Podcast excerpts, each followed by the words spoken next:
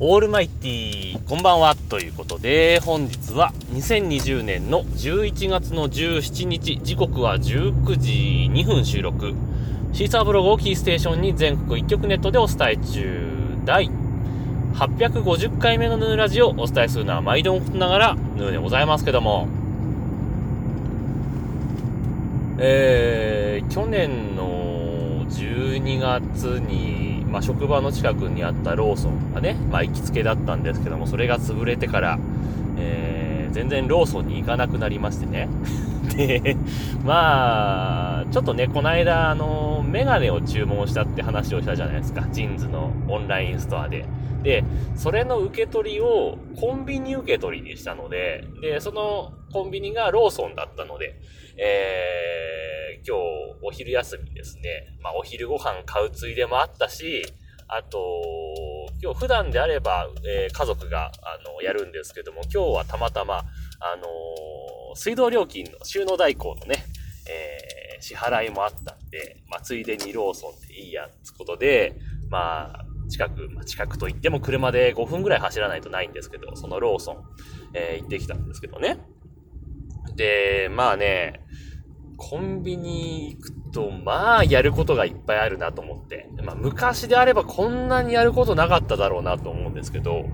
えー、まず、えー、っと、まあ、コンビニで受け取りに行くので、まあ、そのコンビニで受け取るための印刷した紙、バーコードが印刷された紙と、あと収納代行のハガキですよね。えー、水道料金の。あとお昼ご飯を買うので、マイバッグを持っていかなきゃいけないじゃないですか。なので、えー、まあ、手に持ってる状態、店に入る時の状態としては、マイバッグを、まあ、小脇に抱えて、片手に、えー、っと、収納代行のハガキと、あと、機械用の、まあ、プリントした紙を片手に持って、あともう、もう片方の手で、まあ、商品を選んで、えー、お昼ご飯を買ってっていう形になるんですけども、まあまあ、片手、まあその紙とハガキで塞がってるんで、片手で、えー、まあカップ麺とおにぎり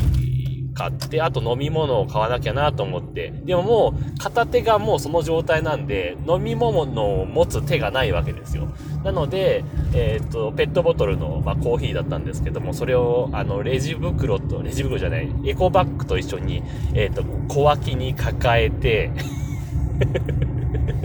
みたいなことをして、もうなんやかんやですごい格好で、まあ、レジに行ったわけですよ。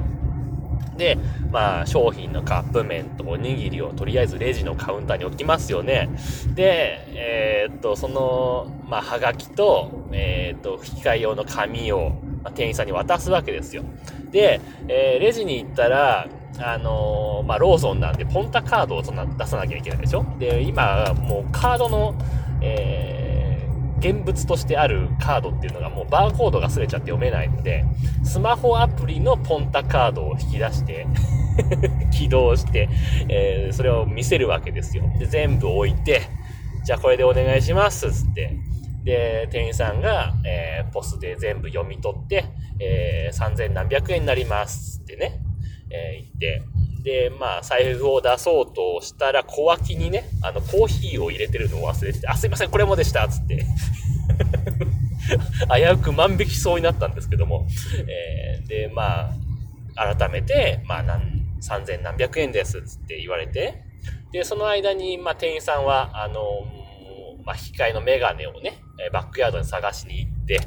で、戻ってきて、えっ、ー、と、じゃあ、すいません、ちょっとクレジットカードで支払いお願いしますって言ったら、店員さんがさ、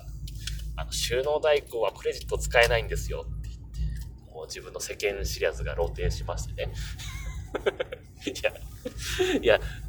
キャッシュレスの時代にクレジット使えないのっていう逆に驚きがあったんですけど、まあ、しょうがない。そんなこと言われたんで、一旦閉まってあった財布をまたポケットから出して、で、でも小銭出してる時間とかもねえやと思ってお札を、まあ、3000円だったんで4000円出して、で、マイバッグに詰め込んでる間にもう後ろに4人ぐらい並んでるわけよ。お昼だしね。まあ、店員さんもね、やることをコンビニでの業務すごい増えて大変だなとは思うんだけども、客もすごいやること増えてるなと思ってね、改めてね、実感しましたね。で、まあ、そのマイバッグ、ね、マイバッグというかレジ袋が有料化になってから、もう、何ヶ月 ?3、4ヶ月多分経つと思うんですけど、コンビニ全然自分行ってなかったなって思ってね。まあ、強いて言うなら、たまにファミマに行って、お昼ご飯買ったりとかはしてたんですけども、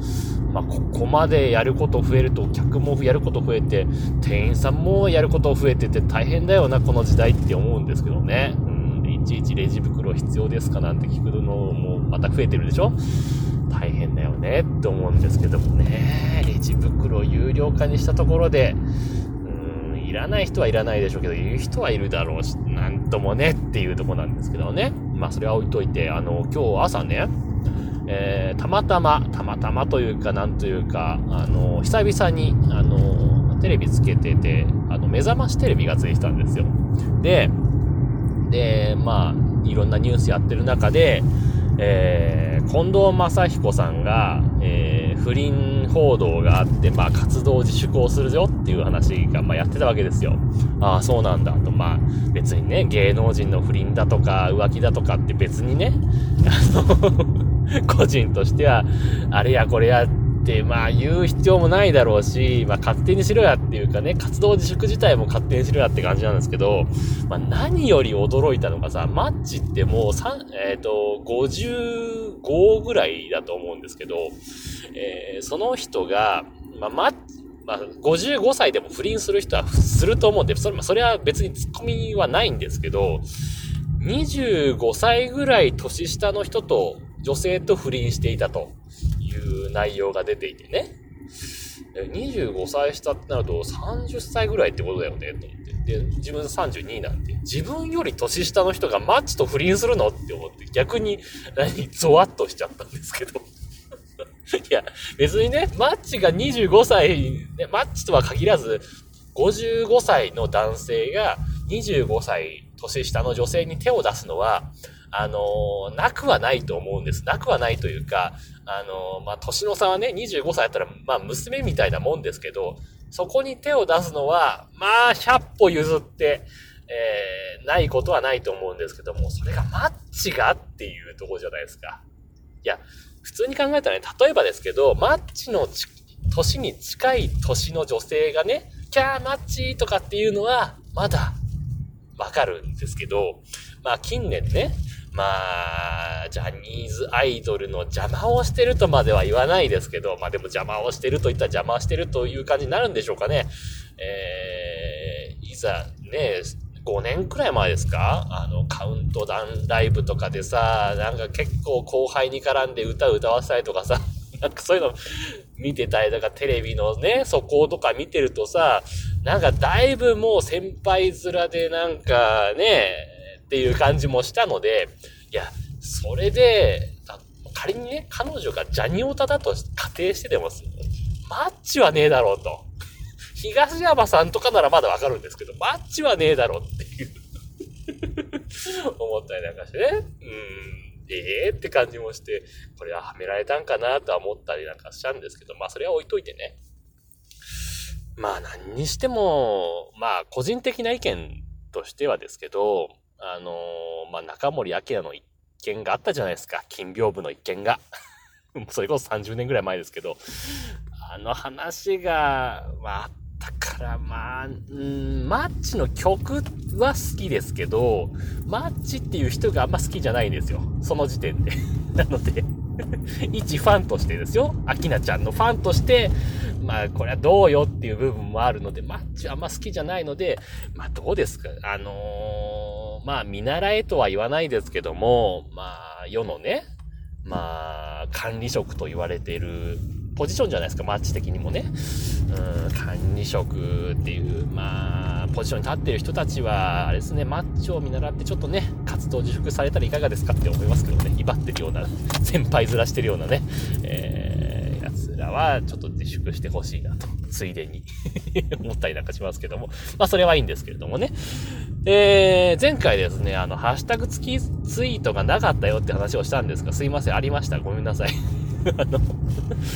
ソーシャルドッグっていうアプリを使ってあの取得してるのあの、鍵垢がなんか拾えないらしくて、なんかピエール加藤さんがなんか最近鍵垢にしたらしくて、それが拾えておりませんでした。すいませんでした。えー、というわけでね、えー、今日もハッシュタグ付きツイートを読んでいきたいと思います。ピエール加藤さんでございます。というわけでね。メガネってたまにやたら欲しくなる時ありますよね。僕も一時期いろんなメガネを集めていました。ということでツイートいただいてます。ありがとうございます。これ前々回の、えー、話に関してですね。まあ、なんでしょうかね。なんか、あの、メガネに限らず、なんか一個買うと、例えば靴を一個買うと、なんかもう一個買いたくなっちゃうとか、なんかありますよね。例えば、工具を買った、例えば、えー、プラスドライバーを買ったらなんかマイナスドライバーも欲しくなるよねとかさ。ちょっと違うかな。あと、なんだろう。あのー、使うかわかんないけど、USB ケーブルもう一本買いたくなっちゃうとかさ。なんかそんなのありません？ないですか？どうですか？はい。で、えー、引き続きまして、ピエール加藤さん。えー、これは前回の話に対してですね。えー、確かにミスマッチなキャスティングがありますよね。えー、一時期、くまモンとかふなっしーがいろんな県にいたのには違和感がありましたということでツイートいただいてます。ありがとうございます。ね、くまモンに関しては、なんつうんですか。確か無料で使えるんですよね。なんか申請かなんかすれば。で、まあ使い放題みたいなところもあったし、まあそこそこ可愛いキャラクターっていうのもあって、まあコラボじゃないけど、いろんなところでまあ、使われて、ちょっと多用されすぎたよねってのはあるけど、まあでもあれでね、熊本の知名度も上がったし、まあそれは良かったとは思うんですけども、まあなんでお前がここにいるのみたいなね という時がたまにあったりするし、まあ最近だいぶ熊本も減りましたけど、とはいえ、ねあの、最近たまにね、くまモンとコラボしてるのがあったりなんかするとさ、なんか、なんでお前ここにいんのみたいなさ、結構あったりなんかして、結構違和感がね、覚えたりしますけどもね。はい。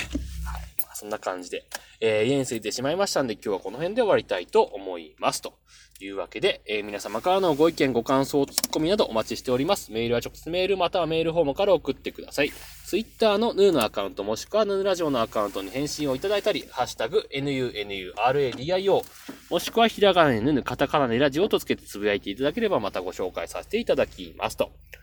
いうわけで、今日はこの辺で終わります。さようなら。バイバイ。